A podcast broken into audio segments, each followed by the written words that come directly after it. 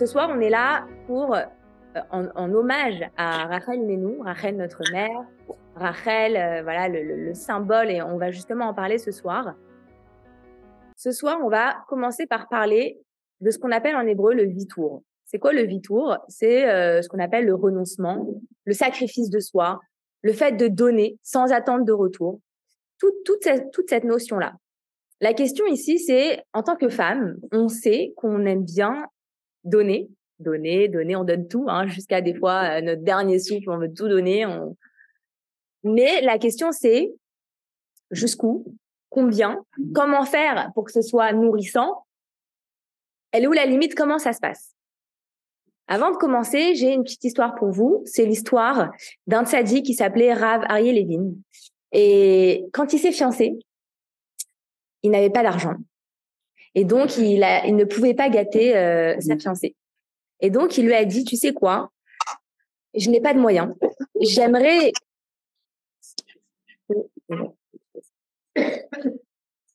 Je n'ai pas, je n'ai pas d'argent pour t'offrir des beaux bijoux, mais j'aimerais te faire un cadeau. Le cadeau que je vais te faire, c'est qu'à chaque fois qu'on ne sera pas d'accord sur un sujet, eh bien, je vais céder je vais être mévataire. Je vais renoncer, je vais te laisser. Alors ça, euh, je crois que ça vaut plus que tous les bijoux. Il lui a fait un super beau cadeau. Ce beau cadeau, c'était cette promesse. À chaque fois, on sera pas d'accord, qu'il y aura une dispute, hein? Je te laisse, je te laisse gagner à chaque fois. Donc justement, c'est quoi ce, ce qu'on appelle ce renoncement, ce vitour? Et si on cherche dans la Torah le vitour, le renoncement, eh bien, on trouve une illustration parfaite, c'est Rachel Menou, Rachel notre mère. Rachel Menou, elle a su renoncer à son bonheur, qui aujourd'hui va peut aller jusqu'à renoncer à son bonheur. Eh bien, ce qu'elle a fait, alors qu'elle aimait Yaakov, Avinu, Yaakov notre père, elle l'aimait profondément, depuis toujours. Au moment de se marier, Yaakov est venu chez Lavan. Il voulait lui aussi épouser Rachel. Il a demandé la main de Rachel. Était fait pour que ça marche. Tout devait fonctionner. Tout était organisé. Il a travaillé sept ans pour avoir Rachel. C'est pas comme aujourd'hui, euh, veux-tu m'épouser? Oui, super. Non. Il a travaillé sept ans pour avoir Rachel. Rachel, elle a attendu sept ans pour pouvoir se marier avec l'homme qu'elle aime profondément. Et au moment de se marier, il se passe un truc incroyable. Lavan, ce trompeur, cet homme malhonnête, il a dit, on va pas marier la grande avant la, petite avant la grande. Et donc, le jour du mariage, quand tout était organisé, au lieu de, mettre la robe à, Rachel et l'envoyer sous la roupa pour qu'elle se marie avec Jacob, il a envoyé Léa. Rachel, tu bronches pas, c'est moi qui décide. Il envoie Léa. Maintenant, ce qui est incroyable, c'est que Yaakov savait que Lavan était malhonnête. Yaakov savait, connaissait Lavan et il savait que Lavan allait le tromper et qu'il allait lui mettre Léa à la place. Il le connaît trop bien, il est de sa famille. Et donc, Yaakov a prévu son coup. Il a donné à Yaakov, euh, Yaakov a donné à Rachel des codes. Il lui a dit quand on sera au moment de se marier, tu me donneras les codes. Comme ça, je saurai que c'est toi. OK? Alors imaginez deux secondes la scène. OK? Donc, on a le mariage, les festivités, etc.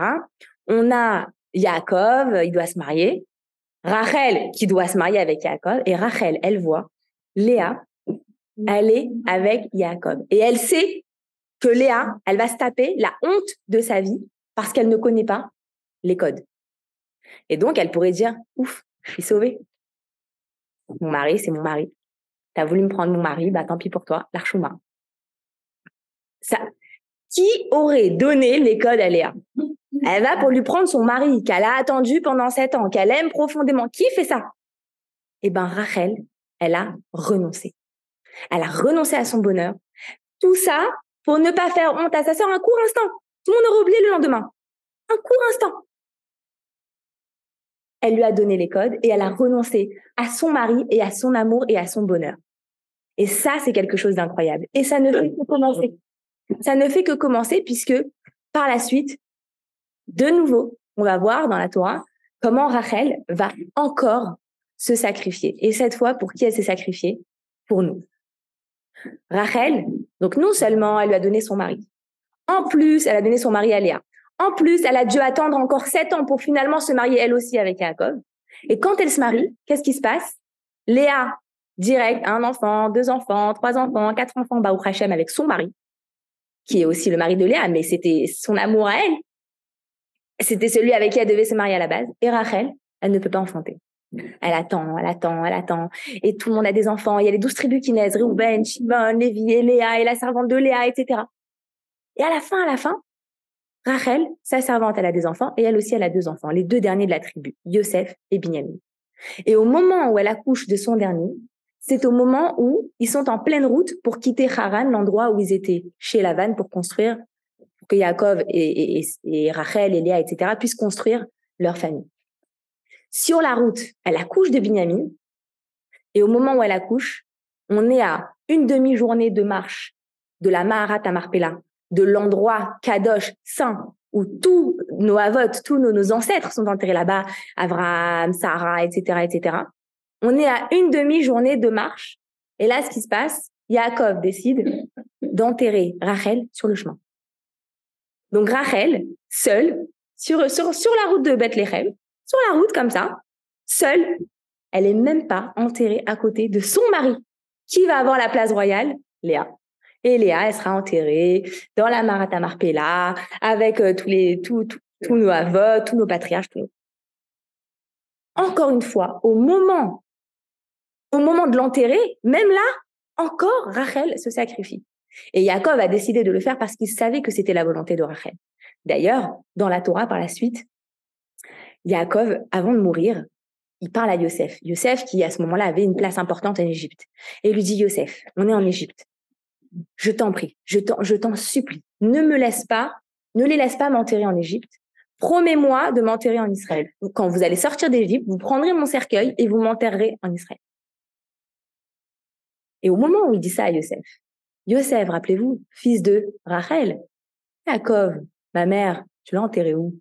Moi, je dois porter ton cercueil plus qu'une demi-journée. Je vais faire 40 ans avec. On va faire en sorte de t'enterrer en Israël. Mais toi, même une demi-journée, t'as pas porté ma mère pour l'enterrer avec tout le monde. On pourrait se dire à ce moment-là, mais qu'est-ce qui se passe? C'est incohérent? Qu'est-ce qui se passe? Et en vérité, Yaakov, à ce moment-là, il dit à Yosef, je sais au fond de toi que ça te fait mal de savoir que ta mère n'a pas été enterrée avec tout le monde. Mais sache que c'est Rachel qui le voulait. Pourquoi? Parce que Rachel a vu que plus tard, quand le peuple juif, après la destruction du premier temple, ils vont être exilés, ils vont passer par cette route. Et en passant par cette route, ils vont pouvoir se recueillir sur la tombe de Rachel. Et que par la force de Rachel, toute la suite des événements va changer. Par la force de Rachel, elle va les libérer de leur exil. Pourquoi Rachel elle a cette force de les libérer de cet exil? Parce que Rachel, elle, elle a renoncé. Elle, elle s'est sacrifiée. Et au moment où Dieu est en train d'envoyer son peuple en exil, et que Rachel, elle va se lever, elle va dire, oh, c'est ça que tu fais avec mes enfants? Moi, je me suis sacrifiée pour ma sœur pour pas lui faire honte. Je n'ai pas été jalouse de ma sœur. Je n'ai pas été jalouse de sa place où elle a été enterrée. Et toi, tu les punis parce que tu es jaloux des autres dieux qui servent. Et d'une certaine manière, ça a calmé Dieu. Et c'est ce qui a permis au peuple juif de mériter la Géoula, la délivrance. Et c'est par le mérite de Rachel qu'on a été sauvé, sinon on aurait été peut-être encore là-bas. Par le, par le mérite de quoi? Du sacrifice. Par le mérite de ce qu'on appelle le, don de soi. Appelez ça comme vous voulez, le renoncement. Donc là, je vous ai mis en quelques mots l'histoire de Rachel pour comprendre un petit peu ce qui se passe derrière Rachel mais non. Pourquoi Rachel, c'est notre maman? Parce que Rachel, en vérité, elle a fait ce que n'importe quel moment aurait, ce que n'importe quelle maman aurait fait sauver ses enfants. Elle a tout donné, elle a tout fait. Elle s'est sacrifiée pour pouvoir sauver ses enfants au moment où ils en ont eu le plus Maintenant, on va essayer de comprendre ensemble ce soir en quoi c'est si important d'être mévataire, de renoncer, de se sacrifier, de donner sans retour. Il y a quoi de si fou? Comment par le mérite, parce qu'elle s'est sacrifiée, ok, c'est beau, elle a fait un sacrifice, mais il y a quoi de si fou dedans pour permettre un mérite aussi important? Il y a plein de gens qui ont fait des choses incroyables dans leur vie. Qu'est-ce qu'il y a de si spécial dans le fait de donner sans attendre en retour? Puisque c'est ce qu'elle a fait, Rachel. C'était sur sa tombe, donc elle attendait pas qu'un jour euh, quelqu'un allait la remercier. C'était fini. Donner sans attendre en retour. Et tout donner. Se sacrifier, renoncer. La question, c'est est-ce que le fait de renoncer, est-ce que le fait de donner à l'autre sans attendre en retour ou de se sacrifier, est-ce que c'est une force ou est-ce que c'est une faiblesse? Vous savez, les gens qui se donnent et qui se sacrifient parce qu'ils ne savent pas dire non. Est-ce que c'est une force ou est-ce que c'est une faiblesse? À quel moment? Comment on dose tout ça? Alors, c'est pas c'est pas très simple comme question parce qu'en vérité, on va voir qu'il y a un petit peu des deux. Il y a un petit peu des deux et en vérité, d'une manière, on peut se sacrifier à contre-gré, c'est-à-dire on peut se sacrifier euh, parce qu'on n'a pas le choix, parce qu'on n'ose pas dire non, parce qu'on se sent forcé, parce que on n'a pas envie, mais on voilà, on se sacrifie et c'est vrai sacrifice parce qu'on n'a vraiment pas envie. Mais il y a aussi l'option, la possibilité de se sacrifier, mais de notre propre gré, en pleine conscience et de notre propre de notre propre choix, en réalisant qu'on est en train de faire quelque chose de positif, en réalisant qu'on est en train de faire quelque chose qui est au-dessus de nos valeurs. Qu'est-ce que ça veut dire? Quand une personne, elle se sacrifie, par exemple une maman, elle se sacrifie pour le bonheur de ses enfants, à ce moment-là, est-ce qu'elle souffre? Eh bien, ça va dépendre. Si elle le fait parce que elle a plus le choix, elle sait plus comment gérer ses enfants et elle leur donne tout parce qu'ils l'ont euh, l'ont mangé tout cru, ou est-ce que elle fait ça parce qu'elle sait que ses enfants en ont besoin, parce qu'elle sait que c'est important, parce qu'elle sait que c'est une valeur importante pour elle? Et ça, mesdames, c'est ce qui fait toute la différence. Quand un sacrifice est consenti, quand il est volontaire, eh bien là, on atteint un stade exceptionnel de bonheur. Et c'est ce qui explique justement le fait que Rachel, elle était heureuse, heureuse de se sacrifier pour sa sœur. Mais comment Heureuse? Parce que pour elle, elle servait une valeur qui vaut plus qu'elle-même. Pour elle, elle est dans je, je, j'ai le mérite de participer à quelque chose de bien plus important que tout ça. Elle l'a pas fait parce qu'elle a eu peur que plus tard on allait l'attraper, etc. Non, on n'allait même pas l'attraper. Qui aurait pu lui reprocher de ne, de ne pas avoir donné les codes à Rachel? Personne. Elle l'a fait de son plein gré. Et c'est ce qui fait de Rachel Rachel et c'est ce qui fait que ses sacrifices ils sont autant appréciés et c'est ce qui fait d'elle sa force. C'est pas que Rachel n'a pas eu le choix, c'est que Rachel a choisi et elle l'a décidé. Et c'est exactement ce que Jacob dit à Yosef. Ne m'en veux pas, ta mère elle voulait le faire. C'est ce que ta mère voulait, c'était sa volonté et elle est heureuse, elle est contente de le faire. Il n'y a, pas plus, grande satisfaction pour elle que d'avoir pu faire cette chose-là et d'avoir pu être présente pour ses enfants au moment où ils étaient au plus bas, ils étaient enchaînés, ils descendaient pour aller en exil. Oui, c'est ce qu'elle voulait faire. De savoir que son action allait sauver tout le peuple juif, mais waouh Et surtout que personne ne l'a forcé à le faire. Et d'ailleurs, c'est la raison pour laquelle, quand on descend sur Terre, on ne connaît pas d'avance notre mission. Dieu ne nous dit pas, euh, euh, enfin, je sais pas, je pense que personne n'a reçu euh, en clair un message de Dieu, ta mission sur terre sera ça. On ne sait pas. On essaye de faire plein de choses, on essaye de faire du bien, on essaye de trouver sa mission, mais on n'a pas un message clair qui nous dit pourquoi. Dieu ne nous dit pas. Pourquoi Parce qu'après, ce n'est plus un choix. On peut plus le faire avec plaisir. À quel moment on trouve le plaisir dans ce qu'on fait? C'est quand ça vient de nous. C'est quand c'est nous qui avons choisi cette chose-là. Par exemple, le jour de Matan Torah, le jour où on a reçu la Torah. Eh bien, au tout début, quand Dieu a voulu donner la Torah, on dit qu'il a proposé, il a, montré au, peuple juif ce qu'il y avait dans la Torah. Et quand ils ont vu tout ce qu'il fallait renoncer, tout ce qu'il fallait sacrifier, pas manger ceci, pas manger cela, pas faire Shabbat, pas faire, ils étaient, euh, ils n'avaient pas trop envie au début. Et d'une certaine manière, on dit que Dieu, il leur a mis la montagne sur la tête, un peu comme une menace. De toute façon, t'as pas le choix. Je te donne la Torah, tu la prends. Et c'est ce qui explique le fait que 40 jours après, ils étaient en train de faire le veau d'or. Ils, dansaient autour d'un veau en or. Ils venaient de recevoir la Torah. 40 jours après, ils ont déjà oublié. Parce qu'ils ont été la première fois contraints. Et quand on, on, fait un sacrifice de manière contrainte, ça ne marche pas sur la, ça ne marche pas à la longue. C'est d'ailleurs la raison pour laquelle une personne qui essaie de se rapprocher de la Torah, on lui dit toujours, commence par ce que tu aimes, commence par le plus facile, commence par ce qui te fait plaisir. Shabbat, tu sais pas, tu as envie de faire Shabbat, fais une belle table, fais des bons plats, mange, kiffe. Après, petit à petit. Parce que dès qu'on fait quelque chose avec plaisir, par choix, où ça vient de nous-mêmes, d'un coup, c'est beaucoup plus facile et on en profite beaucoup plus.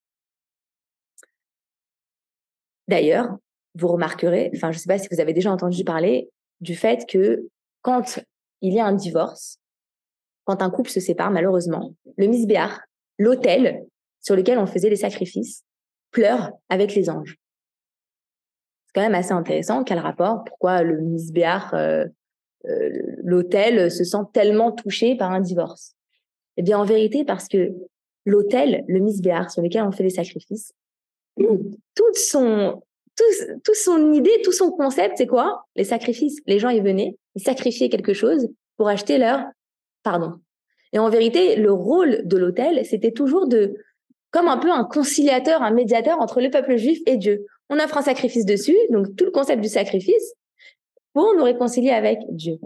Eh bien, en vérité, quand il y a un couple qui ne tient pas, un couple qui divorce, un couple qui va pas bien, eh bien, au moment du divorce, et ça concerne surtout le premier divorce, eh bien, l'autel est très touché parce qu'il se dit, il a de la peine de savoir que un couple n'a pas pu aller au bout des sacrifices, qu'il y a un couple qui a manqué peut-être un petit peu de renoncement et lui, tout son sujet à lui, c'est le fait de renoncer. Mais attention, on parle ici, euh, on parle pas des cas graves, etc. Hein, évidemment, euh, on parle bon des fois où dans un couple, euh, on aurait peut-être pu faire un peu d'effort, etc., etc. Ça fait de la peine au misbéar. Il se dit mince. Si, si on avait pu rajouter une petite couche comme ça de je cède, je renonce, je me sacrifie pour toi, je te fais de la place, etc. Mais attention, toujours, quand on parle de sacrifice, retenez ce qu'on a dit au début, un sacrifice qu'on fait consenti. On s'écrase pas pour l'autre, juste parce que l'autre est plus fort que nous, parce qu'on est sous son, sous son emprise, etc. C'est plus du sacrifice, c'est de la faiblesse. D'ailleurs, euh, dans ce qu'on appelle le tnaïm, le contrat de mariage, parce que vous savez que dans n'importe quel mariage, que ce soit un mariage religieux ou pas, en tout cas dans le mariage religieux, il y a un contrat de mariage. Et dans le contrat de mariage, on retrouve les mots zomisé des Et si on, fait un petit micmac, on va retrouver le mot mezouza. Quel rapport? Pourquoi on a besoin de mettre la mezouza dans les contrats de mariage? Parce qu'en vérité, la mezouza, ça représente, c'est le symbole du compromis. La mezouza, c'est le compromis, c'est le fait de renoncer, c'est le fait de sacrifier. Vous allez me dire pourquoi Bien parce que il y a un désaccord, un débat entre les décisionnaires sur la manière de positionner la mezouza. Il y en a qui disent comme ça, il y en a qui disent comme ça. Et donc, finalement, comment on la met? Sur le côté. D'après le rameau, selon euh, l'avis de, Rabbi Moshe et Sarlis, on le met sur le côté. Et donc, la mezouza, c'est le symbole de entre deux. On sacrifie l'un, on sacrifie l'autre, mais de plein gré. On se met d'accord, tout le monde est content. Donc, quand on doit sacrifier quelque chose, on doit déjà se poser la question, pourquoi on le fait? Pour qui on le fait? Qu'est-ce que ça nous apporte? Et surtout s'assurer que ça répond à une valeur, à quelque chose qui est au-dessus de nous.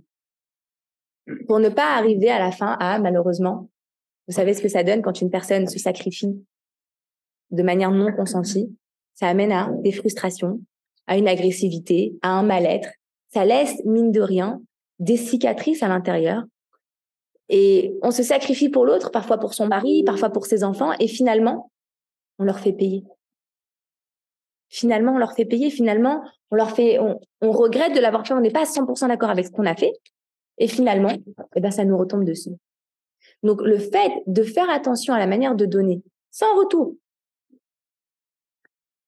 c'est justement en prenant en compte tout ça. Ça veut dire que si une personne, elle se sacrifie en espérant que par la suite, il y ait un retour, ça s'appelle plus un renoncement. Ça s'appelle plus un sacrifice, ça s'appelle un investissement. Si je donne tout à mes enfants en espérant qu'un jour, quand je serai euh, fatiguée, ils vont venir s'occuper de moi, ce n'est pas un sacrifice. J'ai investi. Et donc, c'est là que on, a des retours comme ah ben moi je t'ai rien demandé. Ah bah oui. Et voilà. L'ingratitude. L'ingratitude. Donc, finalement, c'est quoi le sacrifice de Rachel? Le sacrifice de Rachel, c'est justement de faire ce travail-là, d'aller vers sa mission à elle, et justement, ne donner sans retour, et comme on l'a dit, de son plein gré. Et grâce à ça, qu'est-ce qu'elle a fait? Elle a activé la délivrance, elle a activé la Géoula. Et nous, en prenant exemple sur Rachel, en faisant de même, eh bien, nous aussi, chacune à notre niveau, on a la capacité d'accomplir notre mission de cette manière et nous aussi d'avoir notre part dans le fait d'activer la délivrance. Pour une mère, comme on l'a dit tout à l'heure, il n'y a pas une plus grande joie que de sauver ses enfants. Eh bien, en vérité, finalement, nous aussi, quand on fait un sacrifice, on doit réfléchir à quelle valeur on est en train de défendre ici pour que ça puisse, pour qu'on puisse se nourrir de ce sacrifice et pas s'étouffer avec ce sacrifice. Puisque finalement, c'est la suite qui va soit le payer, soit en bénéficier de ce sacrifice. Un jour, il y a un, on le décrit comme un homme milliardaire, vu à qui, euh, une fois, on a posé la question, euh, c'était quoi le meilleur moment de ta vie? C'était quoi le plus beau moment de ta vie? Et il a raconté, il a dit, voilà, moi, quand il raconte qu'il a vécu euh, à la période où il y avait les camps de concentration, etc., à l'époque de la guerre, et il dit, on, on, on dormait dans, dans les baraquements, ils étaient six par, six par planche comme ça, et le kiff des, des nazis, marchaient même que leur nom soit effacé, c'était euh, de les laisser euh, grelotter dans le froid dehors et de les voir souffrir. Et, euh, et à un moment donné, ce qu'il faisait, c'est qu'il venait y jeter une couverture pour six. Et il kiffait voir les gens se l'arracher, se bagarrer pour chacun sauver sa peau, etc. Et il dit un jour, la, la couverture, elle est tombée sur moi. Moi, j'étais jeune, etc. Je, je, pouvais me faire le kiff pour cette nuit. C'est moi qui ai reçu la couverture. On veut tous sauver notre peau. Et il dit, à côté de moi, il y avait un, vieil homme qui grelottait. Et je lui ai donné ma couverture. Parce que je considère que ça, c'est la plus grande réussite de ma vie. Parce qu'à ce moment-là, il s'est sacrifié, mais pas parce qu'il s'est dit, on va, on va me reprocher. Qu'est-ce qu'on va lui reprocher? Qui reproche quoi? Quelqu'un qui meurt de froid depuis je sais pas combien de temps Mais il l'a fait parce que ça répond à ses valeurs. Et en le faisant, il se sent accompli et il se sent nourri de tout ça et ça lui permet finalement de s'élever lui aussi. Et ça, avec du recul, il dit c'était le meilleur moment de ma vie. Donc mesdames, je vous souhaite de tout mon cœur que vous trouviez chacune en vous les forces de Rachel Imenou, de Rachel notre mère, pour pouvoir chacune avoir la possibilité de donner sans retour, mais avec force, justement, et pouvoir vous nourrir de tout ça.